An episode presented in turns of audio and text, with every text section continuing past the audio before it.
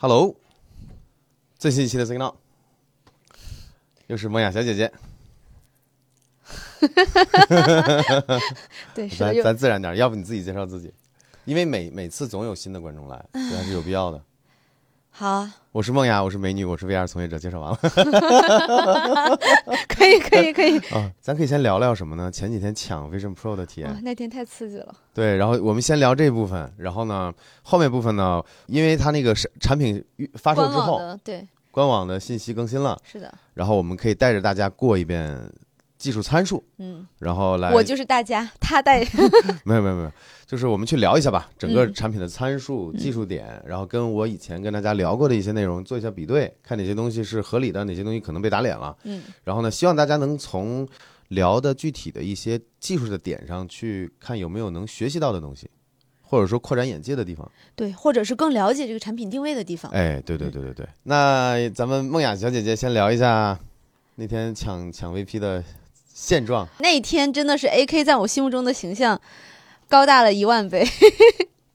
太稳了。因为我我我我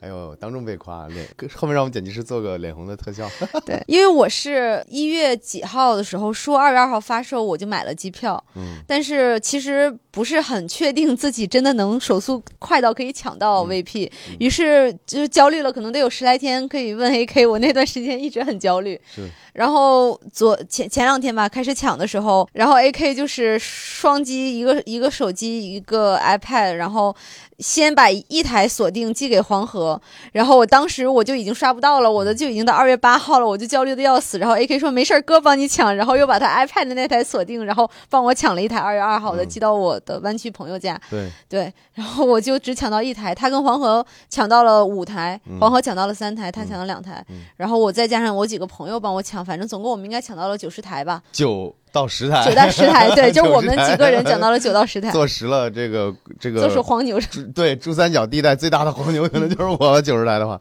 是这样的。梦雅小姐姐她之所以觉得焦虑，是因为她以前没干过这事儿。不是我没成功过，啊。对，就是不像我，我我跟你讲，对，为什么你觉得我稳？因为嗯这玩意儿我干了十，真的有十几年了。嗯。以前是去线下店嘛，去排队，嗯。当时在美国，然后去了不同的城市，嗯。因为有的时候在 road trip，嗯，就我记得有一年我是在 Arizona，嗯。不是 base 在那里的，呃正在开车旅行，然后呢，我在我记得在那个 Flagstaff 有一个 ATT 的门口熬夜两三点去，然后排了个长龙嘛，然后跟大家聊天什么的，然后五六点有人来发发咖啡，就那种。所以，然后我又在别的城市熬夜排过，然后后来又觉得熬夜排太累了，嗯后来就上网去买首发嘛。其实你要知道它是怎么回事，就没有那么难，然后你嗯就也就你就不焦虑了，因为你经历过。就是我经我经历过失败的，对对，依然焦虑我说是。我自己，嗯就是经历过之后，你就知道它大概逻辑是什么样子的。嗯就是手机其实其实理论上是更难抢的，嗯因为这个量大。Vision Pro 呢，我估计就算是大家很 hype，但是也是一小撮人。我举个嗯例子，我量化一下这个概念，就比如说，你看现在聊 VR 啊、MR、AR 这个话题的 UP 主，还有受众。就是很小的一部分。你看我最近的视频，其实播放量都不高，因为都是这个方向的内容。因为我拖了你的后腿。没没，哎呦，这话说的，我靠，这个这个，你严重低估了自己的这个，你就很帮了很大忙了，就一起录节目。嗯所以我想说一个什么点，就那天为什么梦雅觉得我稳，就是因为，呃，正好给大家科普一下，就是你在大概开售前，比如说九点开售，我忘了那天是九点还是十点了，九点对，九点开售，那其实你从八点半左右，你就可以进他的那个手机 app 进他的商店了嘛。其实那时候商店只要连上，你你是联网的状态，它会有一个 session 跟服务器保持连接，你只要不退掉它，不反复关，你关了之后，可能这个 session 就重置了。这个 session 只要维持着，就相当于你可以理解为有一个排号了。在服务器上有一个排号了，然后那个时候呢，我手机是那个页面刷出来了，然后手机我就快速的去抢了一单，然后梦雅有点慌，你知道你你卡在哪儿了吗？你卡在那个 Pick Up Store 的选择上了。其实当时我跟你说，你你选邮寄是最稳的，一会儿我给你讲为什么，也正好跟观众聊一下。然后呢，我的那个 iPad 其实一直在那待机的，但是它的 session 又很，它的排序很靠前，所以我手机抢完了之后，我在手机上，我在 iPad 上一一买还是首还是首发，因为那个 session 已经存在了，然后那台就填了你的地址，也是首发机，嗯，然后我就来讲为什么我那天建议你不要 pick up the in store 了，它的备货逻辑是这样的啊，就比如说 Vision Pro。然后可能发售前的一两个月，陆陆续续的这个货可能就发到美国的某个仓库里面。然后假如说啊，我们假如说它总共往美国发了四十万台，可能我随便说的啊，让大家大家好理解这概念就行。可能二十万台是要分发给这个全国各个的线下的这个 Apple Apple Retail Store，就是嗯就是它的这个商店里面，就是大家能去商场的那种商店。然后呢，每个商店比如说有个几十几百台，然后呢，剩下的二十万台，就是在他某个仓库待待待命，或者可能这个仓库可能甚至还在中国。我不我不懂，那这个东西这次假设都只在美国境内发售的话，它为什么在中国等着？生产在中国呀，那为啥不直接发到美国去？这样的话，发货的速度会有成本啊。更快。就你要相信苹果的供应链，它在嗯中国发货一样的保证时效。嗯就我猜测有这种可能，大概率剩下那个就是首批备货四十万台，可能二十万台就是在中国的某个工厂里。嗯然后比如说二二十号呃十九号开始预定嘛，嗯他就开始统计了。嗯然后呢，这些就提前，比如说一周，通过 UPS 或者是 FedEx 从中国的出关，啊，其实根本就不不算出关，就是在因为他在免税区、对。他在他在 warehouse 里面嗯就直接发给美国各个的地方。也就是说，其实你在线上抢的备货量更大，因为你为什么那天卡在线下了呢？假如说你那天选择的 pickup store，我不知道哪家，湾区某家店，嗯那家店附近可能好多人跟你竞争，可能是几千个人在抢那几百个，哦，但是网上呢，就相当于就有二十万台。明白了。嗯然后也有一种情况，就是某些店可能囤了几百台，但是抢的人就几十个，也有这可能。嗯所以这就是每个人去 pick up，然后这种体验是不一样的。有些人就是可一一开始就可能就排到八号、十号去了，有些人可能过了十分钟、二十分钟还能抢到二月二号的。嗯但是不管怎么说，最稳的就是线上买，而且他线上买他是一定能准时达、准时到到达的。基本上他说二月二号你能收到货吗？其实可能一号、二号就在他当地的那个某个派送点儿，他扣着不让发了。嗯我为什么知道这个事儿呢？有一年我在国内，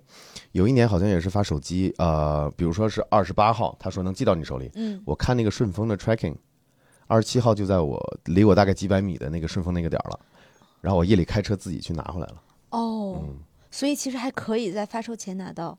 前几个小时，因为他过了十二点你就可以自提了，我就是十二点去的，我夜里嗯，哦，所以就给你讲一讲。我觉得其实我卡的点是啥？是因为我们其实是在国内再去抢海外的货，嗯在选那个 pick up the store 的时候，我其实一开始我。并不知道我应该选哪儿，他让我填邮邮呃，他让我填邮编，嗯，然后我就填完邮编之后，那一个邮编底下有好多个选择，我当时在思考哪一个可能店会，比如说好看一点，或者是大一点。然后我最开始选的是 Cu- Cupertino 的，哦。然后后来我又选了 San Mateo，但是这两个店应该都是大的店，估计抢的人会很多，嗯。所以等到再往后选完一圈之后，那个店就那个 pick up 的时间就没了，我就要重新选店或者重新选时间，就不停的在卡。是的，嗯，哎，所以但是反而我在美国的朋友帮我抢，他们基本上都抢的是 pick up，因为我当时担心邮寄的时效太长，我就回国了嘛。嗯但是他们每个人抢到的都是 pick up，所以我觉得这个他们不需要填邮编，因为他们只要选现在就是锁定我现在的位置，就知道他们在哪里，他们附近是哪家店，就直接选。嗯嗯，但我注意到你抢了有两个是三号的 pickup，对，它不是二号的 pickup，不是二个，对我可能只有一个二号的 pick up 和一个二号的邮寄所以三号其实就不是首发日的机器了。明白。嗯，它可能哦当天的就清掉了。所以反正我就希望让大家也了解一下，大概它这个运作机制是怎么样。以后抢东西，不管抢手机还是抢平板，还是抢这个手表啊，或者是 Vision Pro，或者是下一代，你大概有个思路是怎么回事了。就是线上的，我过往十几年的经验是更靠谱的。而且我这次还有一个体验，就是其实等到你，咱们是九呃十九号抢嘛，其实等到二十号的时候也还是有货的，嗯只要你一直刷刷刷，估计有人会退掉，你就能刷进去。因为我二十号也抢到了两台，是什么日子呢？四号和五号的 pick up，那也存在这种可能性，因为我从来都是抢第一批的，嗯，所以我 没太关注过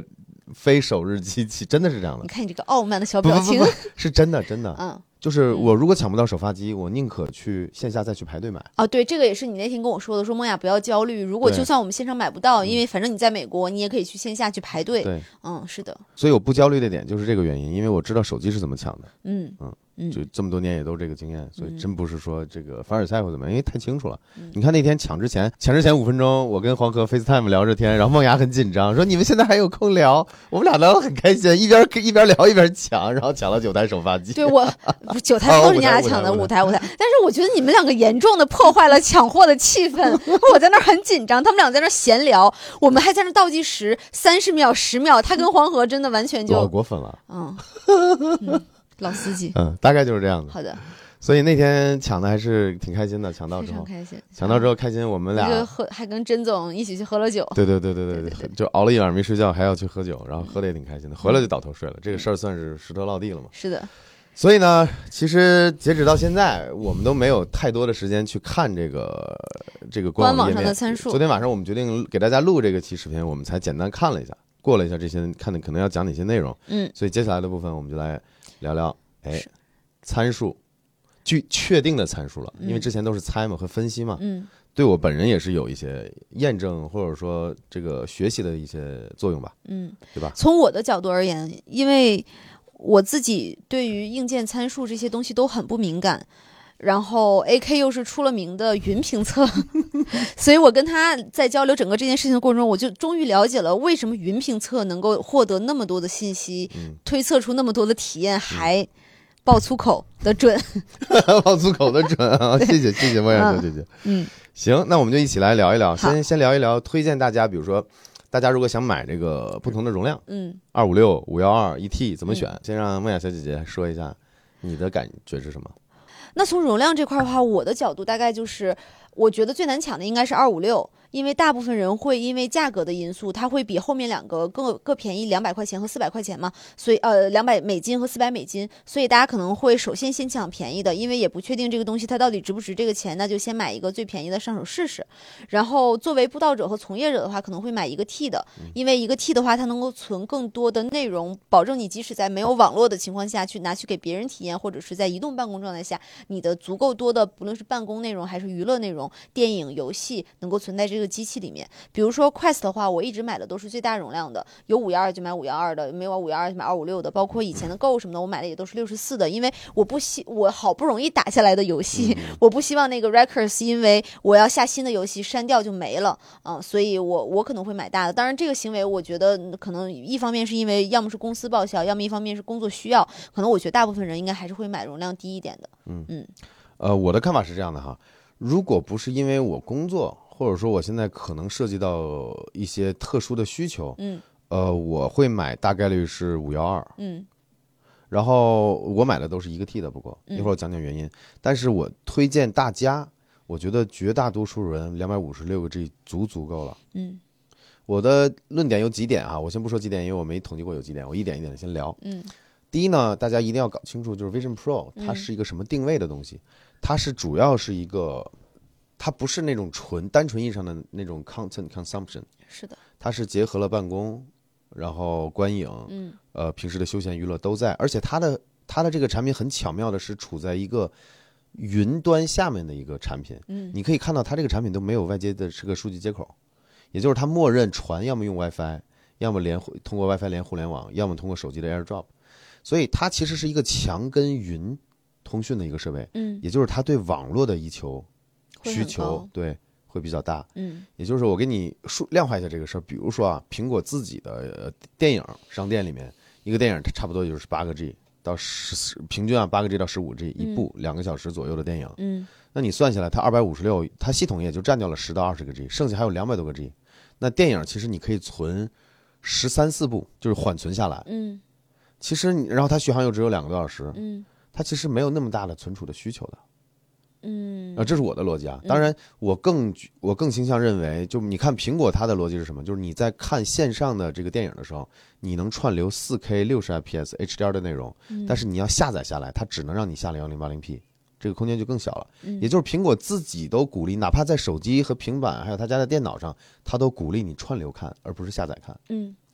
然后如果说你这时候下个什么 Netflix 之类的，你确实可以缓存，但是缓存的也都不是最高规格的。嗯我是说的是手机和平板，也就是苹果在 iOS 和 iPadOS 生态就给出这样的建议了。嗯所以我觉得真正用来存片子也不会太多的，即使是呃你有大量的片子去看，更好的一个场景也应该是你连自己家里的 NAS 或服务器，然后通过本地的网络来来本地云，然后你出门或者说你想看苹果内容生态的系统，你可以访问远程的苹果云。所以它本身的定位，它就不像是一个那种需要你大量存东西的一个设备。嗯好，接下来我要说第二点了，就是其实，在现当今各种各样的内容的这个比如说有游戏内容，嗯有这个图片、音乐，还有视频。其实最占空间的其实是游戏，因为游戏中有大量的高精度贴这个贴图、素材、建模这种游戏各种各样的数据。就比如说前两天我下那个什么，那个快三上那个 Assassin's Creed，你游戏是非常容易做把体积做得非常非常大的。嗯。而 Vision Pro 它从各方面表明，它都不是一个纯粹的游戏机，包括我们现在已经看到了，它现在的首发的 App 里面只有一个什么那个 Dinosaur 的那个，啊 dinosaur encounter，对 Encounter 啊，对 Dinosaur Encounter Encounter 这么一个东西，它也不是传统意义上的游戏所以其实我高度怀疑，在接下来一两年、两三年，即使给了开发者很长的时间，也不会有一个几十个 G 的这种三 A 游戏出现在这个生态上的。这个未来一定会有，短期内，短期内不要指望。嗯但是真正有这样的游戏出来了，Vision Pro 也不是这一代了。你可以根据当时的需求再去选它下一代的容量储嗯存储，这是我比较呃倾向相信的点。然后接下来第三点我要讲就是它还有是说它还有第三点，好高级哦。就是大家可以看一下自己手机上存储的东西最大的，绝绝大多数人啊存储的最大的，要么是那个相册，要么是什么微信聊天记录。然后相册的这些东西呢，你你你去想，Vision Pro 自己拍的规格嗯应该是没有苹果没有苹果手机那么高的，嗯。苹果手机可以拍 ProRes，嗯它可能可能拍一段这种四 K 六十或者 Cinematic 这种这种模式，它拍一分钟可能就有个大概理论上可能就有个几个 G 甚至十个 G 的空这个这个容量了。嗯但是 Vision Pro 不会以这么高规格的东西拍东西，它更多的会以它的这个裁切过的这个 spatial spatial video。嗯，那它这个 spatial video 幺零八零 P 两路三十 P 的这个这个视频源其实非常非常小。嗯，也就是你即使是你经常拍东西，它也不会像吃掉你手机里的这个容量一样吃的这么快了。嗯所以这就是我联联合几讲的这几点，可能有点啰嗦，但我的核心观点就是，绝大多数人两百五十六六 G 是够用的。嗯然后呢，像比较一些比较 picky 的人，可能上五幺二会保险一点。那一个 T 我觉得可能就要满足特定的需求，比如说我，我可能有哪些特定需求呢？我可能会测一测一个 T 的它两个闪存芯片是不是速度更快，因为这个事儿在 iPhone 上发生过，在 Mac 呃在他家的苹果电脑上出现过。嗯就是如果它占了主板上两个内存的这个储存，就是 NAND 闪存的这个这个，你可以理为理解为这个总线吧，嗯那它的速读写速度会更快的。嗯那除了这种情况之外，我认为就是这个一 T 其实大部分是用不到的，因为这个机器本身还是一个定位就是一个串流来用的一个东西，要么云串流，要么本地串流。所以这是我的观点。所以呢，我觉得就我跟梦雅的观点，可能对不同的用户，嗯呃，不同需求的大家，可能都有一些建议作用。嗯。就是你们听完我们的建议之后，可以呃觉得自己适合多大容量的，对吧？那这个容量这块的建议我们聊完了，下面就是官网它这边写的就是显示了。是的，显示呢，你看这儿写的是两千三百万颗像素，其实就是两颗屏嘛，嗯。对吧？总共有这么多颗像素点，然后它所谓的这个三 D display system 其实就是两颗，时差，对，这个叫时差、嗯。stereo optic，就是这种显示。嗯。第三点就是 micro OLED，之前跟大家说了，就是索尼做的，然后呃基板呢是苹果自己搞的，对，就是那个有着 特别密的那个对对，这就是下一点嘛，就啊是梦雅提的这个七七点点五微米的 pixel pitch，嗯，pixel pitch 就是两颗像素之间的距离，两颗像素之间的那个黑色区域的距离。，对，是的。而七点五微米应该是目前我们能够接触到的所有的屏幕里面的这个距点间距像素点间距最小的。对，嗯，是我认知的最小的。嗯，因为这什么概念呢？我我的这个数据不准，呃，就是纯纯猜，但是也不会、不会太差到太离谱。就是它这两块屏大概是一块屏一英寸吧，嗯一英寸到两英寸这么大。然后呢，这上面屏幕上面是三千四百乘三千四百的一个分辨率，嗯每每个子像素之间，每个像素点之间是七点五微米个嗯这个这个 pixel pitch，就是点间距。为了方便大家理解呢，你可以看一下你的手机，嗯如果你用的是 iPhone 十四啊、十五、十三这些，它的这个点间距，我盲猜应该是在二十到三十这个区间微米，嗯就是每两个像素之间隔了大概三倍的这个三到四倍的这个这个距离，没有任何责任啊，就是我觉得从各种角度来去推测，我没有去细算，差不多是这个范围。嗯呃，也欢迎大家如果真的有有有这个计算方法，也可以去试一下验证一下。我是没那么多时间搞。然后呢，包括我们一直在推的那个那个那个三星的那个 MicroLED 电视，嗯你想它是一百多寸，上面是大概四 K 的分辨率，所以它每颗子像素之间，每颗像素的之间的这个 pixel pitch 大概可能就要去到可能超过一百个，哎，对，嗯，差不多一百百微米了。嗯然后人的头发丝的直径差不多是五十到一百个 micron 嗯。meter，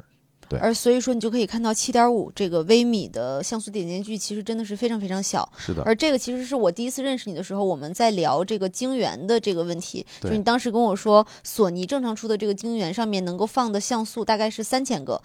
呃，就我当时随便说了个呃，数字，对，假设是三千、而苹果的话，就是我要提需求，要生产出来一个八千乘八千的这么一个晶圆，嗯，那这个就会导致在单位面积里面的像素的数量大大的提高。对对对对对，因为空间计算设备对于屏幕的这个，就是因为屏幕它非常小嘛，嗯所以说那为了达到高的分辨率，就必须要使得它的密度非常的大。是的，对，所以这个可能是呃我们能够接触到的所有的屏幕里面密度最高，然后点击率最小的这么一款屏幕。嗯呃，换一句大家可能更容易理解的话，就是你如果用过一些头戴式设备、嗯 VR 头显之类的东西，你会嗯发现有个是有个东西叫做是纱窗效应。是的，为什么是纱窗呢？因为看起来就是一个网格一个网格，嗯，你看到这个网格里面黑色的这些条，就是像素之间的距离的黑色的区域导致的。嗯就会出现。那所以，当你把这个东西尽可能的缩小的时候，你人眼就看不到了嘛。嗯，所以你感觉到的画面就非常的细腻。是的。补一句啊，就是什么样子的内容是更容易看到纱窗效应的？其实是那些真实的照片和风景类的内容。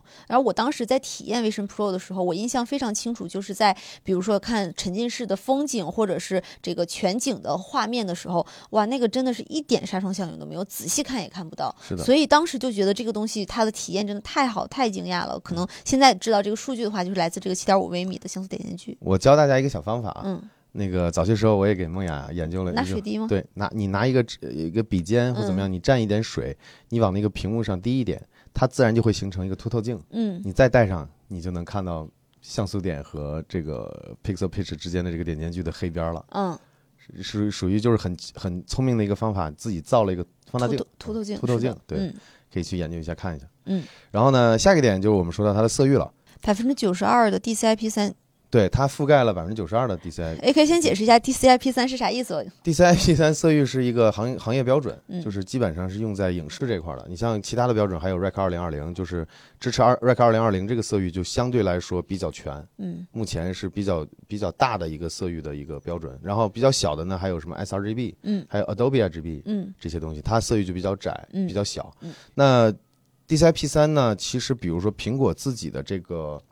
这个他家最贵的那个显示器，嗯其实好像是覆盖了百分之九十六。如果你单纯从考虑，就是说这个画面的这个屏幕的显示的颜色的能力，就是覆盖能覆盖多少自然界里我们能看到的颜色的话，那么其实呃不能说 Vision Pro 的这个显示效果有非常非常好的效果。嗯当然，这个可能跟 OLED 有一点关系，OLED 可能天生就没有办法像，因为我一直在用，Micro LED，Micro LED、嗯。Micro LED 和激光，激光其实更激光激光显示的那个色域基本上能非常非常接近 Rec 二零二零，嗯。所以说激光显示它的颜色非常的艳和和它覆盖的色域更广非常广，嗯。所以但是你再怎么说百分之九十二的这个 DCI-P 三这个色域其实也是非常显示效果已经非常非常非常好的，我对于这个数据的一个体验啊，因为。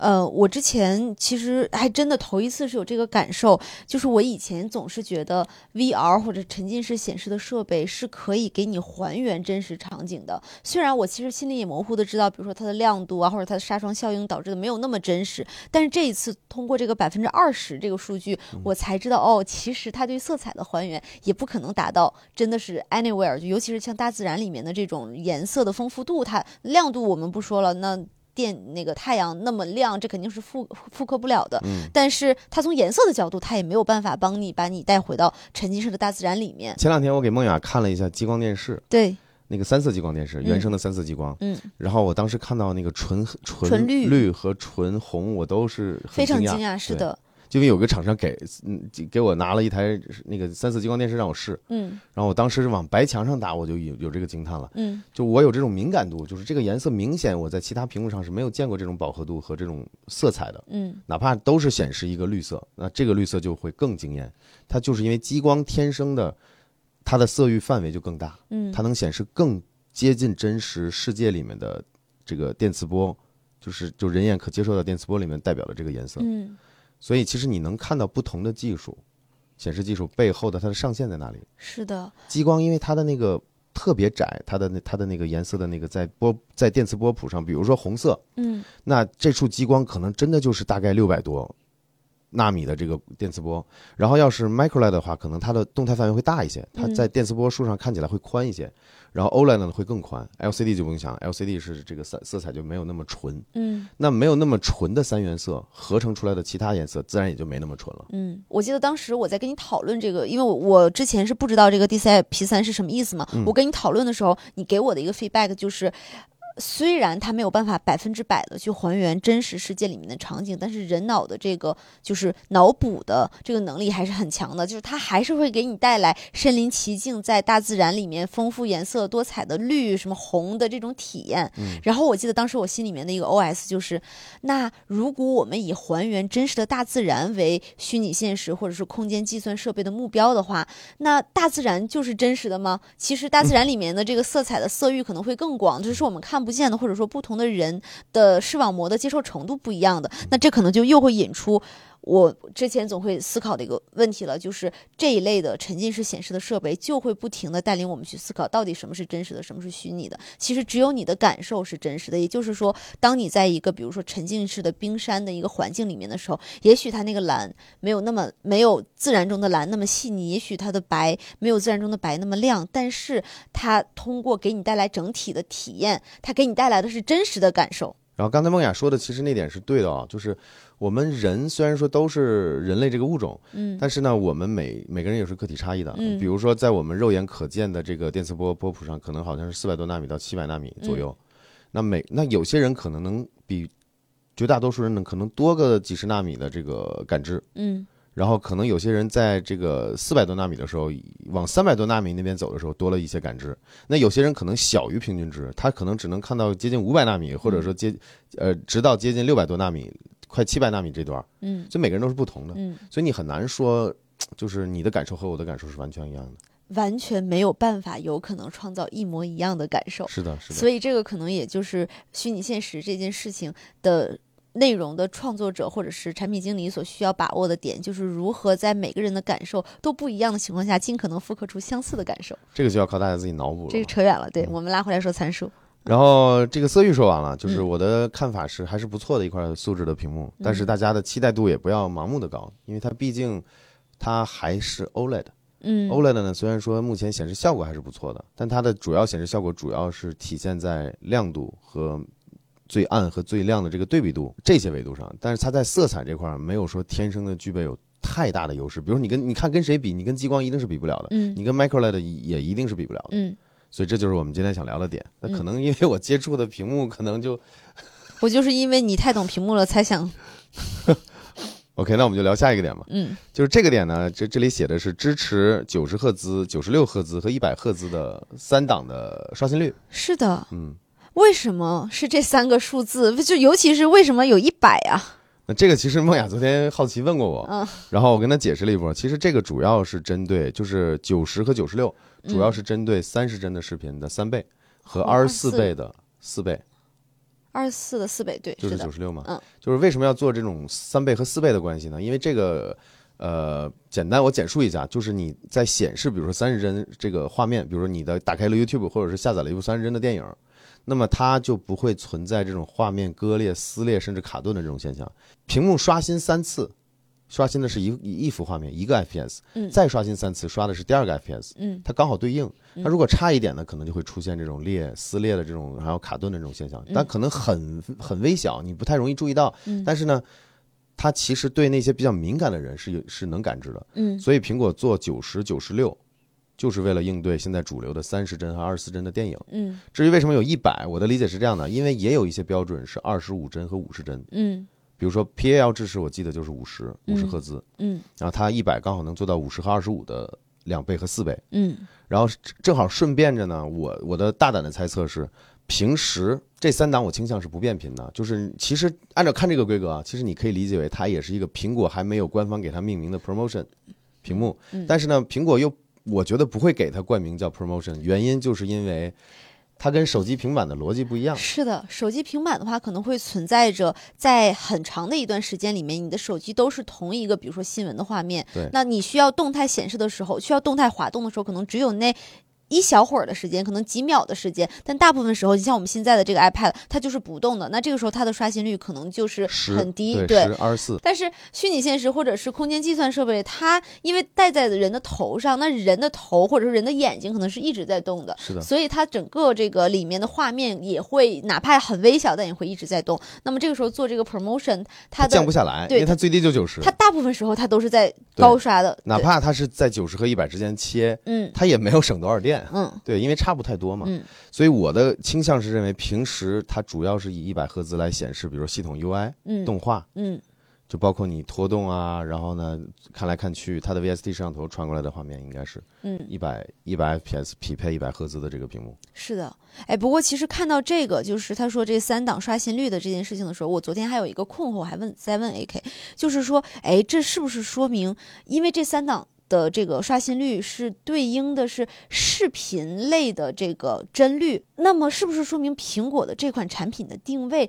也是非常非常看重观影的？你还记得你是怎么跟我说的吗？嗯你大概说的是，其实不仅仅是看视频的时候，我需要视频的刷新率，也许我把一个屏幕刷放在墙上，它长时间的播放风景的画面，或者是延时的画面，或者是在放抖音，那这个也是一种视频的这个呈现的形式。那因为是空间计算，所以其实我可以在空间里面放大量的屏幕。那每一个屏幕上面，如果它播的是视频，那就存在着这个视频的刷新率因。为大部分人感觉看片儿就是那种苹果呃发布会那种演示，就是一个大屏幕出来。对，其实你把一个屏播放视频的窗口放远，放在某个角落里，钉在墙上，也是一种看视频。是的，我最近在 AK 的这个工作室录了好多期视频，因为他这个工作室可能一这么大的一个面积里面，大概可能有十几块屏幕，嗯，所以我就突然一下子感受到了屏幕多原来这么爽。你可以真的是把一个特别高清的屏幕一直放在那块儿来去循环播放视频，或者是当一个监控器、当一个监视器。那可能当我回到我自己工作室的时候，我也想多搞几块屏幕。那我觉得 Vision Pro 的这个。就是沉浸式的这个可以放多块屏幕的这个体验，可能真的会让很多人适应了在多屏办公这么爽的情况下，或者多屏的显示这么爽的情况下，回家再去买买很多块屏幕，嗯反而它会带动屏幕的销量。存在这个可能性，也存在有些人本来屏幕挺多的，然后他买了 Vision Pro 之后，发现自己很多屏幕可以被替代了。嗯，但我觉得都 总体是利好屏幕这个行业的。呃啊是的，嗯，不过这点可能得看续航。对，嗯多屏多屏的体验真的是挺方便的。你自己也注意到了，你看这儿一块儿，这儿一块儿，我这儿得有得有八九块屏幕。然后刚好我们看到下一点啊，它也说的是支持这个、呃多种规格，包括二十四和三十 IPS 的 Judder-free video。怎么理解？这 Judder 就是那种颤动、嗯，抖动。撕裂抖动。，对对，就是差不多就是我刚我们刚才说的那个意思，所以嗯它就是应对这个的。嗯但是它没有写五十 IPS 和二十五 IPS 的这个，其实也有很多很多呃电影，比如说我电影机就可以录二十五帧的，也可以录五十帧的。嗯所以我觉得这个刷新率是经过它的考虑，是在九十到一百赫兹之间，它不是以那个呃 promotion 的这种风格去变频的，嗯，但是它可能根据你目前播放的这个视频来决定你是九十六的全局刷全局刷新率，还是九十，还是一百。对，而且因为它这几个刷新率之间其实差的并不多，对，所以可能在它播放视频的时候，它的这个不停的跳刷新率这件事情，可能给你带来的这个视觉体验基本感知不到。对对，不像是可能比如说对于你这种眼睛比较尖的人，他在七十二和九十之间切，或者七十二和一百之间切的话，那估计很多人会看出来。嗯哎，不过 AK 我有个问题啊，就是为啥我当时体验，包括很多人体验过，都觉得它是一百二十赫兹的这种刷新率的效果呀？嗯，那可能就是苹果的动画做得好了，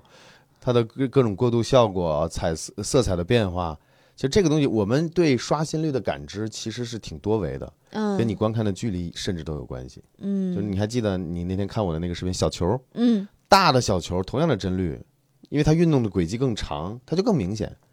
同样帧率的小球离远一点，放的小一点，你觉得它更流畅。嗯就甚至你你看，举个例子，早些年也有人觉得苹果的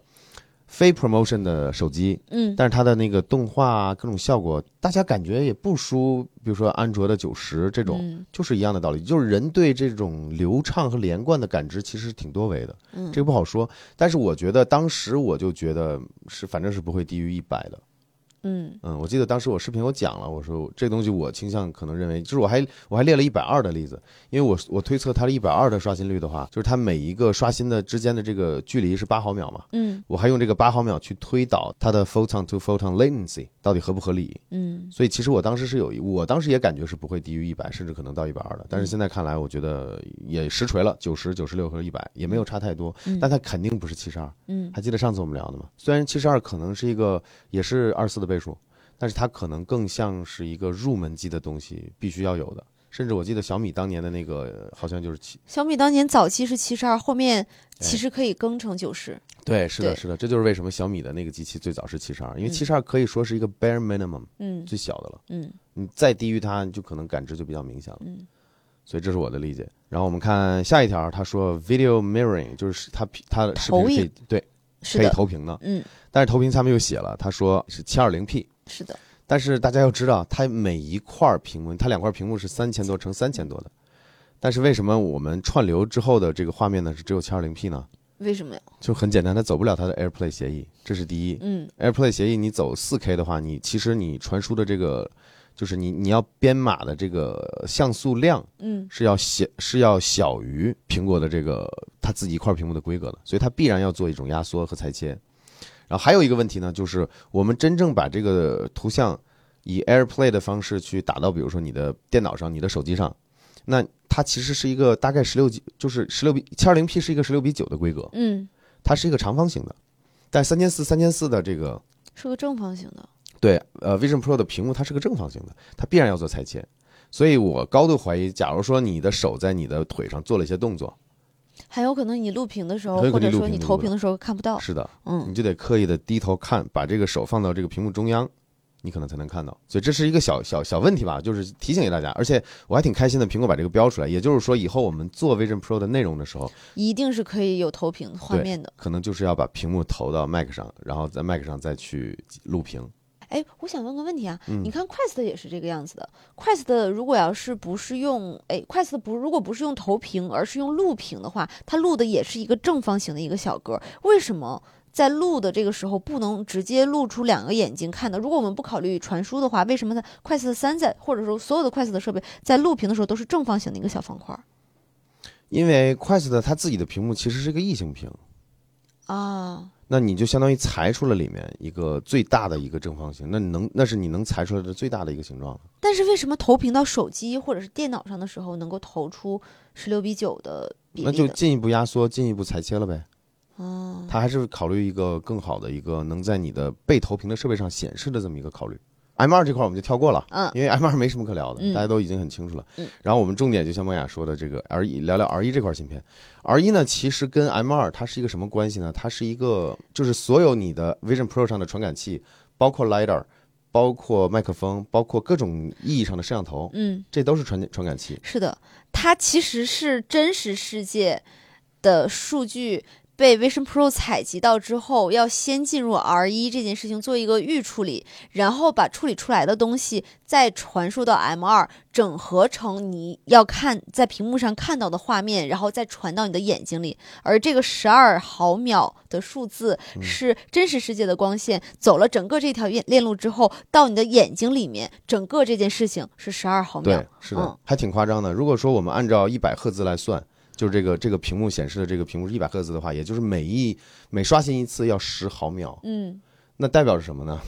是是 photon to photon 的这个 latency 指的是光子嘛，物嗯。真实的光线。嗯。比嗯如说梦，我看梦雅的脸，嗯。梦雅的脸的是其实是被周边的环境光打亮之后，光子进入了这个摄像头，嗯。摄像头经过处理进入 R 一一 R 一完了之后，可能再去跑一些计算或者怎么怎么样的，最后可能直接打在屏幕上，也可能经过 M 二。嗯。但是最后从屏从内屏显示出的画面再进入眼睛，整条这个链路一共是十二毫秒，嗯。但是刷新一幅画面就要十秒，所以我是不是可以认为苹果在两毫秒内完成了这个这个所有的这个这个计算和跑这个 pipeline？想想还是挺挺激动，但我不知道苹果有没有算这个刷新率，有没有算这个一一帧的这个刷新率，所以这个东西也是后期值得我们去研究的。如果包括了这十毫秒，我觉得那就挺黑科技的了，因为你还没算，如果它在九十赫兹的情况下，嗯那大概是十一就要用十一毫秒来显示一帧了。嗯，那么也就是说，它只给这个 R 一留了大概一毫秒的时间做全部的这个处理。OK，那我们下一个看一下官网上关于摄像头的这块的描述。嗯呃，我这儿写的是什么？Stereo Optic 3D Main Camera System，其实就是它的两颗拍 Main Camera，不是不是 VSD 摄像头，是拍空间视频的那个摄像头。是用来拍照和空间视频的摄像头。嗯呃，它具体参数没写。然后它下面那行呢，就是可以就告诉你了嘛，可以拍视空间视频和空间的照照片。片对，然后底下那个很关键了，十八毫米焦段的等效焦距，然后呢 f 二点零的光圈。我昨天跟梦雅看这个官网这个信息，我就乐了，我很激动的翻出我之前一个预测的那个视频，翻出来给梦雅看，我看我看了波逼。对，是的。因为当时你是通过这个市场角的这个事情反推出来，它用的不是一个更小焦段的镜头，对，对，嗯，就当时我视频里是这么说的，因为我说一十二毫米等效焦段的镜头其实是很广的，嗯，它可能能能生产出大于大于一百或者一百二十度的这个视长角，单颗一十二毫米焦段的就可以做到。而它有两颗，可能会更大的市场。，对，梦雅说的没错，它两颗如果都是十二毫米焦段的话，嗯其实有你算上重叠的部分，用来做双目的那个立体空间效果，你的余光你可能能出去到一百四、一百五十的视长角了。嗯如果你用两个十二毫米焦段的呃拍摄的摄像头，嗯所以我反推我说不可能用十二、嗯太广了，畸变也太大了，嗯所以我估计二十毫二十毫米焦段左右。嗯结果今天看到十八，我就，哎呀，就是在，He's always right。呃，那倒没有，那倒没有，就是在梦雅面前，就是长了波脸，装装了波逼，还挺开心的。就是看到十八，我挺开心的。我当时估计反正是应该在二十毫米焦段左右。嗯，结合很多这种你了解到的信息，你真的可以去做一些合比较合理或比较可行的推测了。我觉得这点是我非常非常开心的，就是就分析的一些东西，最后得到了印证。然后那个二点零这个光圈代表什么呢？人眼的等效光圈，就是你如果按照人眼去理解是光学系统的话，大概应该是 f 六到 f 八，它其实没有 f 二点零这个光圈这么大。嗯，也就是说，它的二点二点零 f 二点零的光圈，它能拍出相当不错的背景虚化的效果，就是前景深的效果。是的，也就是说，可能它的这个立体感、景深其实真的不是来自于 lidar。对，其实 lidar 嗯真的就是提供的信息就是对焦嘛，嗯你只要对到你的脸上，嗯，本身这颗摄像头拍出来的话你的背景就是是虚的，虚的。嗯，嗯然后你再两颗叠在一起，再加上你的人眼注视会在主体被拍的主体上，你的脑子也可以帮你去弥补出后面是模糊的这种状态，所以我觉得也是印证了我们之前的一个推测嘛。关于对，是的，嗯我觉得这还挺好的。后面那个就是总共有六点五六百五十万颗，呃，子像素嘛，是立体像素，就是嗯你可以理解为就是两两个摄像头拍出来的，就是大概六百五十万颗像素。但是大家别忘了，Vision Pro 的两颗屏幕三千四，对，两颗屏幕是两千三百万颗对，像素。那你这么算上六六点六百五十万，两千三百万，也可能就三分之一。所以它的那个拍出来的空间视频和空间照片，它才看起来那么的小，对它没有占全画幅。对，这是一点。另外一点呢，就是真正带 Vision Pro，然后你用它的 See Through，就用它的 VST 摄像头看整个真实世界的时候，其实还有很大很大的提升空间。嗯，因为相当于你用三千四乘三千四的屏幕去看了大概可能接近两千乘两千的这个摄像彩头，色的呃对彩色的画呃就是 video see through 的画面。对，嗯，所以我觉得这点还挺有意思的。你看，嗯。其实那天我就跟梦雅说，我说 Vision Pro 自己显示出来的那个，比如说网页呀、或大恐龙啊，会它渲染出来的东西要比周边的真实世界要更清楚。是的，但其实这个也很 make sense，因为当你需要看虚拟画面的时候，现实世界确实就是应该是一个模糊的嗯承托，只是说它还有进步空间。是的，是的对。我想说的就是，它以后还有很非常长足的进进步空间。对。那我们说完，说传感器，我们就来说传。其实摄像头就是就是我们刚才聊的 camera，就是摄像就是传感器的一种。然后 sensor 呢，它写了两个，有两个 high resolution main cameras。那这个 camera，就是我们认为的 VST 摄像头主摄，嗯也就是大家看的 Vision Pro 最接近人眼下面的那两颗。大概就在人眼的瞳距的，就是两颗眼睛的正下方那两颗摄像头，嗯那个就是做 VSC 的全彩摄像头。然后呢，它还有六颗呃朝向世界的摄像头，呃，朝手有两颗，朝下有两颗，朝左右有两颗。朝手是在这个的下方对的，然后在这个面部除了还有朝朝两侧的两颗，还有朝正面的两颗。这朝正面两颗就刚好在那两颗 VST 主摄的下面，嗯所以总共是这六颗摄像头。然后这六颗摄像头应该都是黑白的，嗯因为这六颗摄像头不需要以任何的形式把画面让用户看到，嗯它是给机器自己看的。所以黑白会有哪个好处呢？黑白会减少它的数据处理量，嗯因为没有彩色信息，相当于你的深就是色彩的深度信息就会变得好很少。嗯另外呢，这六颗摄像头其实就是追踪手和标定空间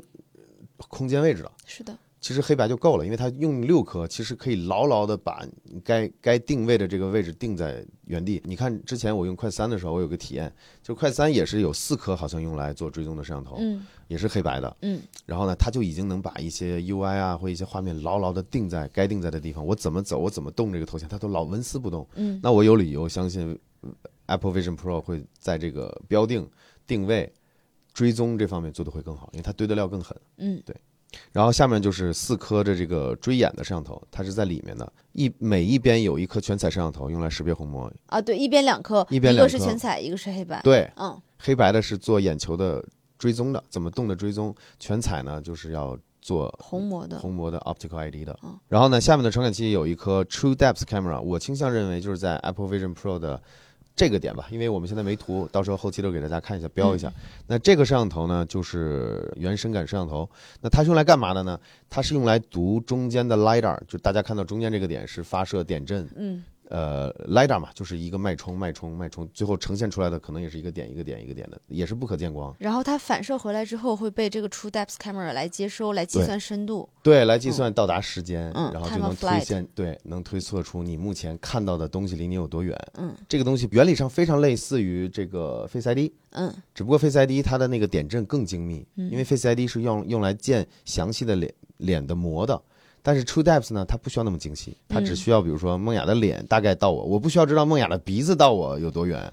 然后就整张脸有个平均的就好了，是的所以。它不需要那么精细。而为什么前面的这个东西它不需要像 Face ID 那么精细？是因为 Vision Pro 它的私密性是靠虹膜来提供的。哎，对对对，它我这块绕了好久没反应过来，就 AK 一下子就点出来了这个点。它通过虹膜，就是它的 optical ID 能够实现更精准的生物识别是的，和验证嗯健全，而且它也扫不了脸啊。嗯你不能每次付款的时候把眼镜摘过来，反过来扫一下脸再戴上去嘛。对，所以其实它的那个 lidar 理论上能做到跟 Face ID 一样的事儿，但是他们不需要像 Face ID 那样做那么高的精度。这个 True Depth Camera 和这个 LiDAR，他们两个配合在一起做的是个啥事儿？应该是做 Persona，就是举起来之后快速的扫一下 Persona。而这个 Persona，我觉得应该是有大量的算法在里面去怎么样获得一些关键的面部信息。因为我的感觉，我的直觉，我们看视频也能看到，就是它还是没有那么的生动的，还是有一些僵硬的。所以觉得应该是通过这些呃这些传感器采集了一些数据之后再去还原的人脸。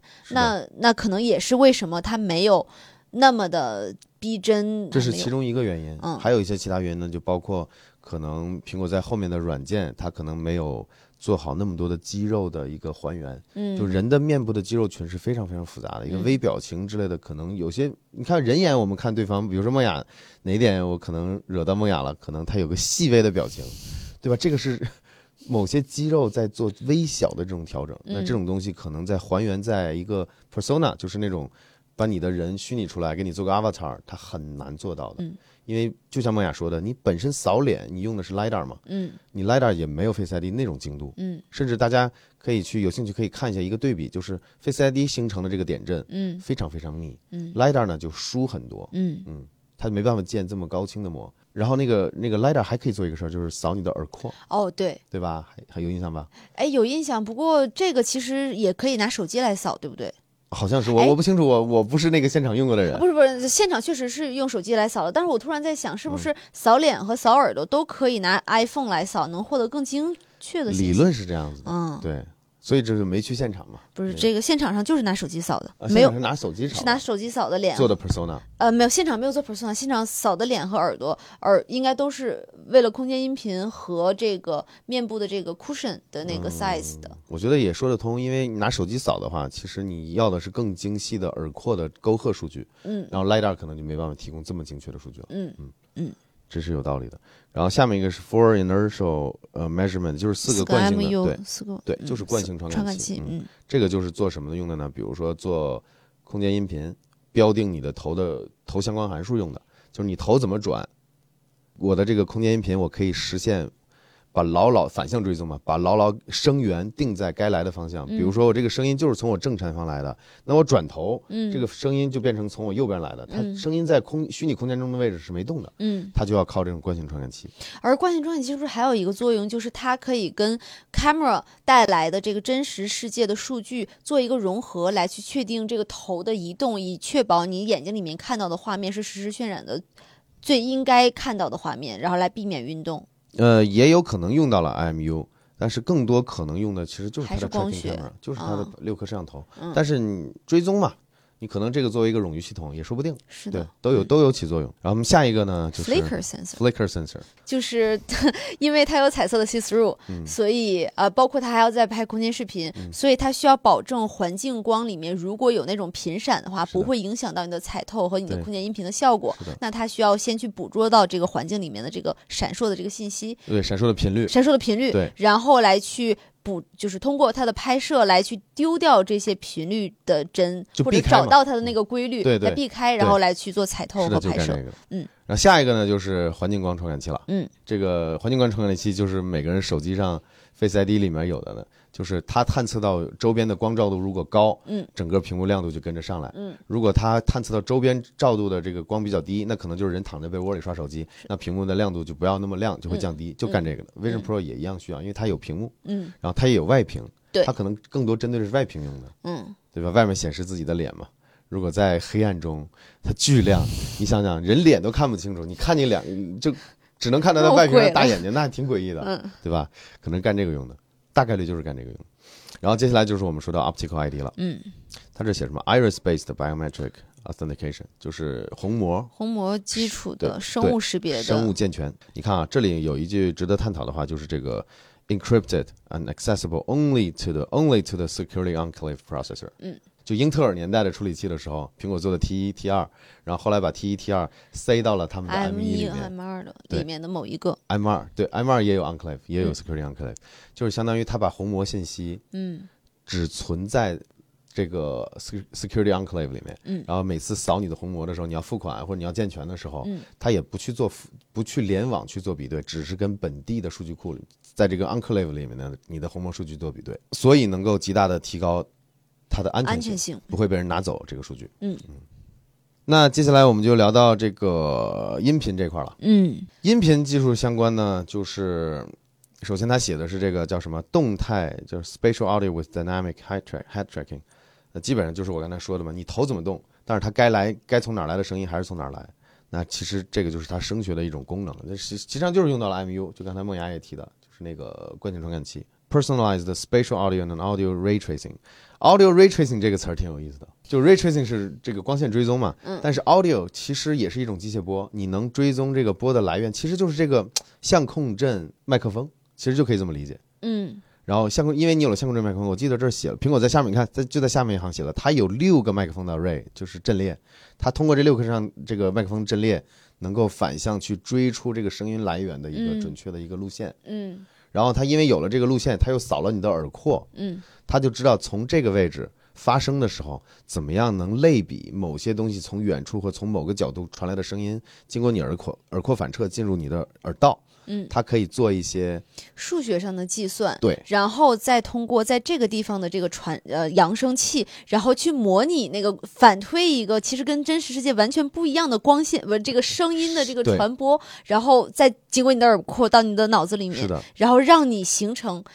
声音是来自某一个特定方向，这样对一件事情，哇，这个简直就是魔法。对对对。然后你看他写了嘛，那个六颗麦克风的阵列，然后 with directional beamforming，其实机械波也是可以有波束复形的。嗯只不过就是你，比如说你做了几颗相控阵的天线，比如说我一直在用的那个 Meta Ray-Ban 的那个眼镜，嗯，五然后它总有五个嘛，是的，然后你这里说话的声音往上传，它可以同时触及到这五颗麦克风。可能比如说梦雅说话，它就先触及到这儿，再触及到这儿，再触及到这儿，再触及到这儿，再最后再触及到这儿。所以麦克风它有了微小的时延，识别到这个声音，它就能判断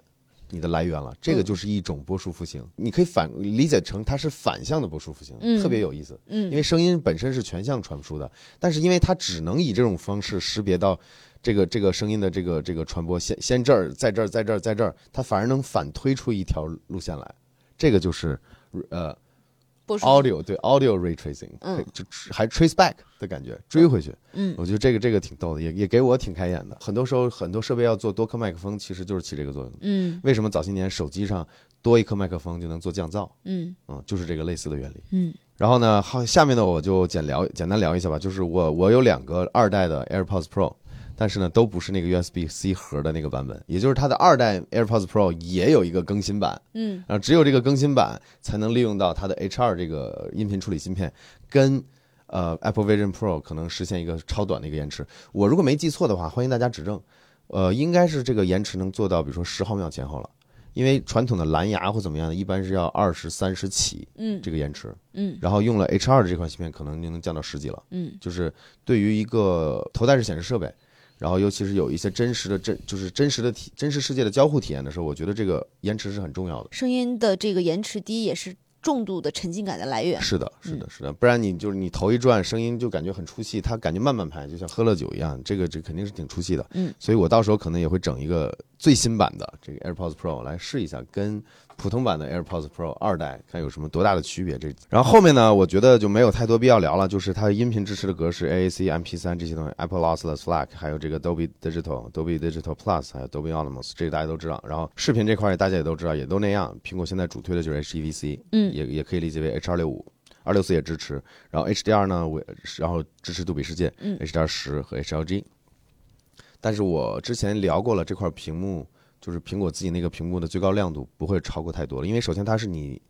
它是离离着你的眼睛非常近嗯对对对，所以它不需要真的达到一千尼特的亮度，嗯它可能有个三四百就已经能媲美一千尼特了。这个嗯之前我呃做过视频聊聊过，大家感兴趣可以去看一下。所以这块儿我就打算跳过了。那我们接下来聊电池，嗯电池又是一个我成，A 黑的啊哈时刻嗯电池又是我一个装逼的点。嗯就前几天我们还在聊这个，是的，，直到看到今天官网放出参数，嗯，我我就跟当时我跟梦雅说，我说看视频其实是一个典型的低功耗的，嗯。对因为你不需要做其他复杂的计算，你基本上就是你的 decoder，就是你的 SOC 上面的解码核心在工作而已，嗯。然后又又是特别优化过的，然后播放的视频也都是苹果强迫让你走的编码协议，嗯。它不会出现一些靠你硬解或者说暴力解的这种方法，所以它一切的东西都是符合自己家的生态和最优体验的。嗯，所以它其实播视频的时候，大家会注意到，其实你看它播视频的时候可以达到二二点五个小时，两个两个半，对啊，它反而是 general use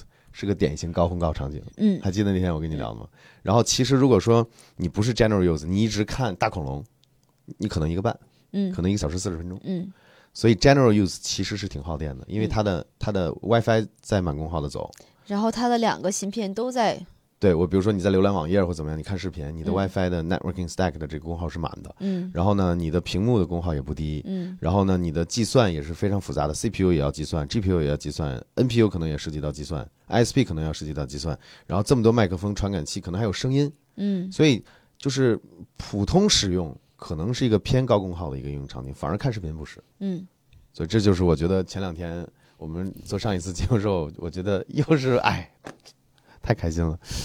基本上我就说嘛，两个小时左右的续航，嗯然后我会我会当时还看，你看，而且你当时的那个两个小时左右的续航，你是在靠功率反推出来的，对呀、对，这就是我觉得你特别厉害的地方。帅吧？我记得当时我有没有剪出来啊？你当时说，反正不懂不懂你在说啥，对，但感觉你当时当当时 A K 就说大概什么三十等于什么什么这个东西几瓦，那个东西几瓦，然后算了半天，然后说啊，那这个东西它什么这个电池的续航就大概等于它两个小时的公里。我操，我当时都听傻了，说他在说什么？反正没关系啊。因为我当时补充了一句话嘛，我说我对手机芯片大概有有有印象，嗯或者说有概念，而且你对于每个东西的功耗都很有概念。就了解的多了，就是这样子。谢谢谢谢风雅抬举。所以呢，就是我们可以看到最后一行，他写了 Apple Vision Pro 可以一边用一边给它的尿袋电池充电，也是上次咱俩讨论的那个嗯点。对，在尿袋电池上去做文章，可能比较符合苹果认为的优雅的方式。没关系，我这个持不同观点，但是反正现在答案揭晓了。呃，我我我赢了这个叫什么讨论，但是失去了萌芽。你没有失去，我还有下一期的，你们还会继续看见这张脸。不，其实我觉得就是看到这个挺开心的。就是因为你现场体验过，嗯，你后来看到这个之后，你也你也想起来了，其实它那个尿袋电池底下是有 C 口的。是我后来那那期节目 录完之后，我回去看了眼照片，我就发现有 C 口，我就已经哦知道我输了。没有没有使用没有使用，嗯，知道知道。所以我觉得就是其实这种方式更符合苹果认为的优雅。嗯，你你如果真的亏电了，你直接往它的尿袋电池上怼就好了。嗯你为什么要拔、断电再弄块新的？然后为了不断电，在里面做块电池，这个就你像它已经六百克了，嗯，是的，它这个重量也公布了。对，嗯，重量其实梦雅那个 Quest Pro 大概多重？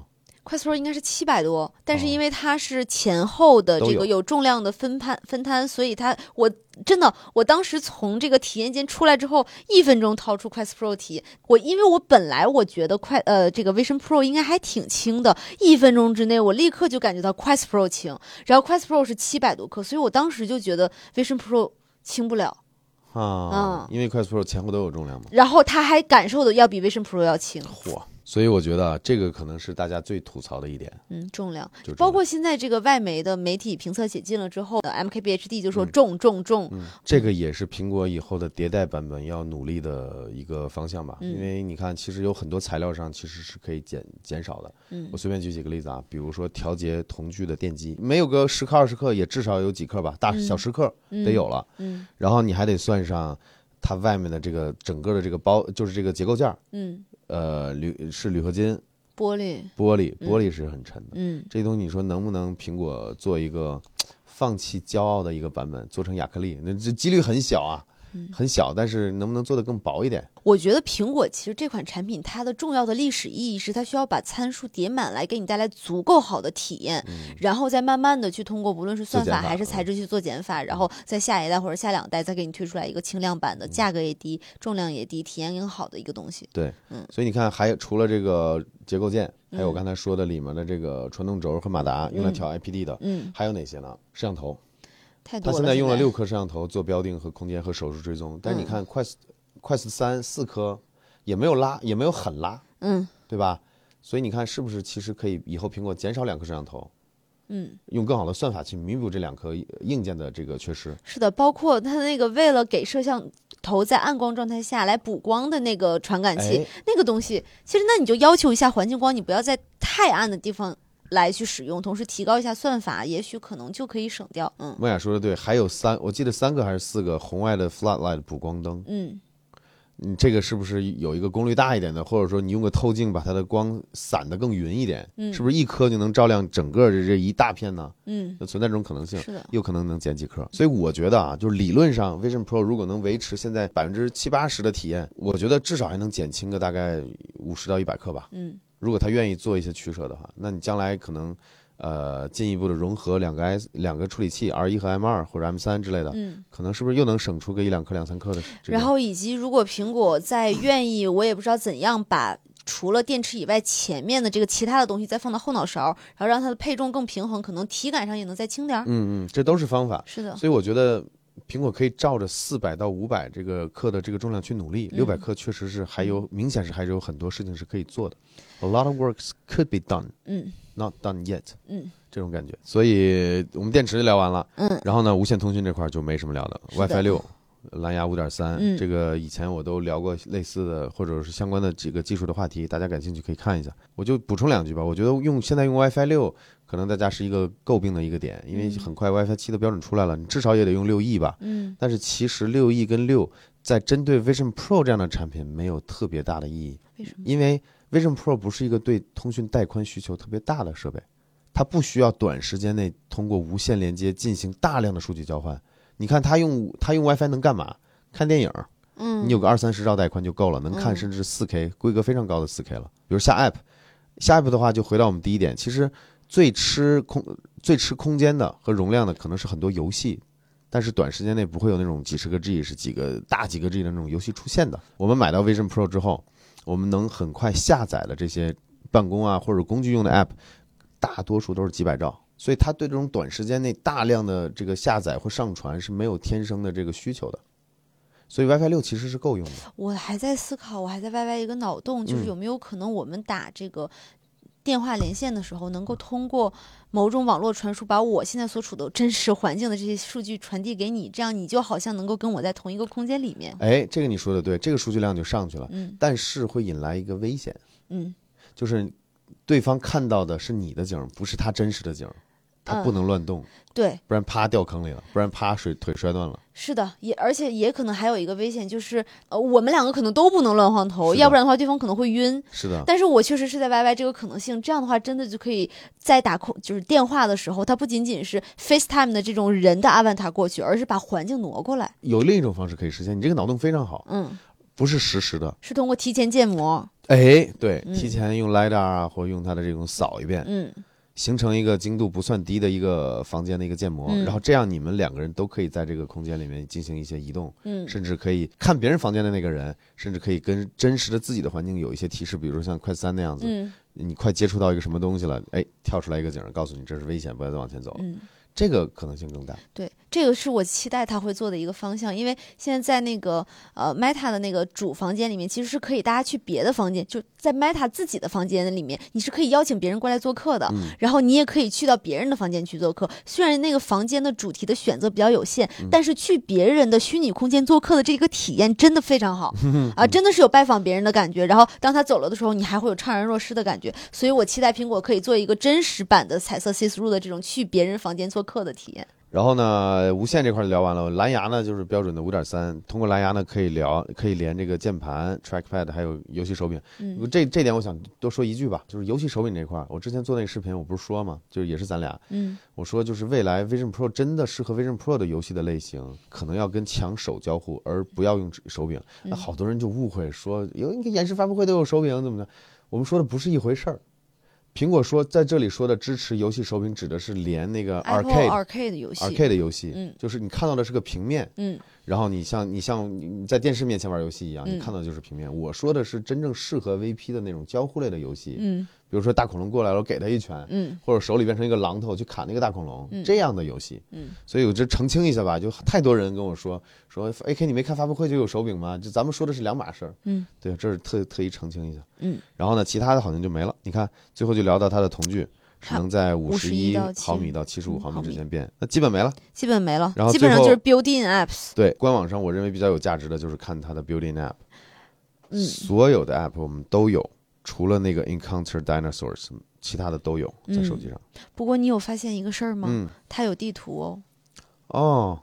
记得吗？啊、里面是没有 GPS 的这个这个模组的，它有地图，它应该可能是靠的是 WiFi 网络吧？，对对对对对，嗯，或者借助手机啊。呃对，那我们可以回头看看这个地图的这个东西，它到底要打算怎么用？呃，梦雅的意思，难道它是有一些户外的可能性吗？嗯，这个当时你说的呀，你记得吗？嗯我们在说这个，呃，还是你做视频说的。我们说，如果要在户外使用的话，可能会需要通过地图，但是因为它的首发的那个阵容里面是没有地图这个应用的，所以我们基本上就排除了它没有户外使用的这个可能性。但是它现在有了地图，所以你不知道它地图要怎么用。对，但我觉得你就算在户外用呢，也不是大家理解的，就是带着它上街走路那种。所谓的户外用，嗯可能就是你在车上、嗯，你在公交上、嗯这种，在地铁里。嗯，当然了，最大的可能性其实它就是跟手机和电脑上的这个 app 一样，因为它可以投屏手机、电脑，所以它自己有一个内置的 app map 应用也没有什么问题。我觉得最值得补充的一点吧，就是目前 Apple Vision Pro 上的 lidar 嗯。的功率，嗯。就会导致它没办法在外面利用好 lidar。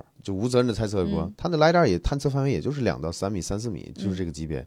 就比如说有个东西真的在房间里离了我四五米以外，嗯。我的 lidar 其实很难起作用的，嗯。因为光也是有衰减的，嗯。返回来的光就更衰减就更大了。所以你你想，如果在户外，嗯这种阳光的干扰，这种全这种电磁波波谱上特频带特别宽的这种阳光这种电磁波照下来，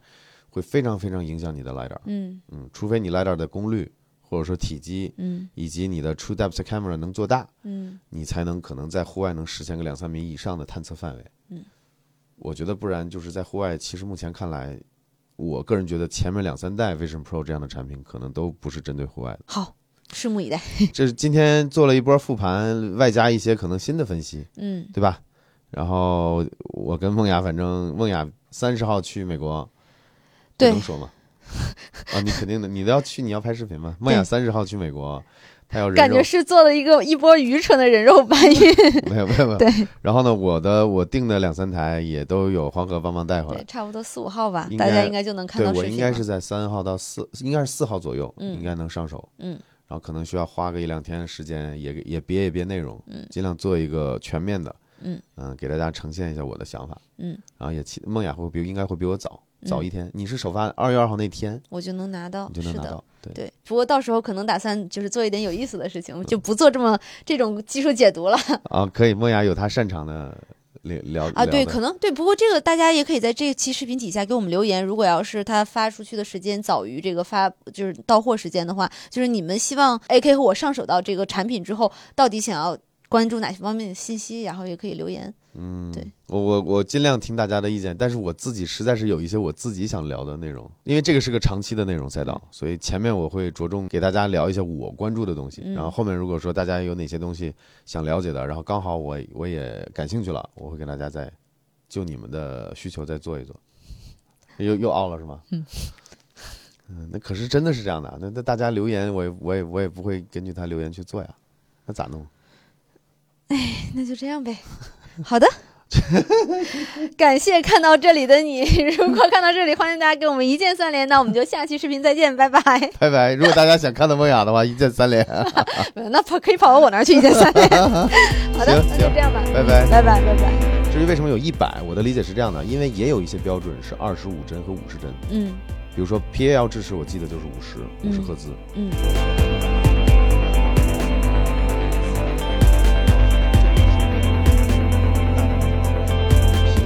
印象非常清楚，就是在比如说看沉浸式的风景或者是这个全景的画面的时候，哇，那个真的是一点杀伤效果。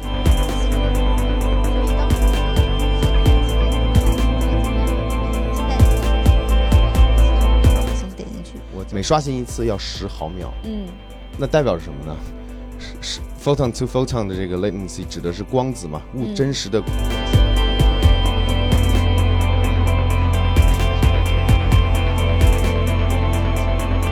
摄像头也可以先解释一下 DCI-P 三是啥意思。，DCI-P 三色域是一个行业行业标准，嗯就是基本上是用在影视这块儿的。你像其他的标准，还有 Rec 二零二零，就是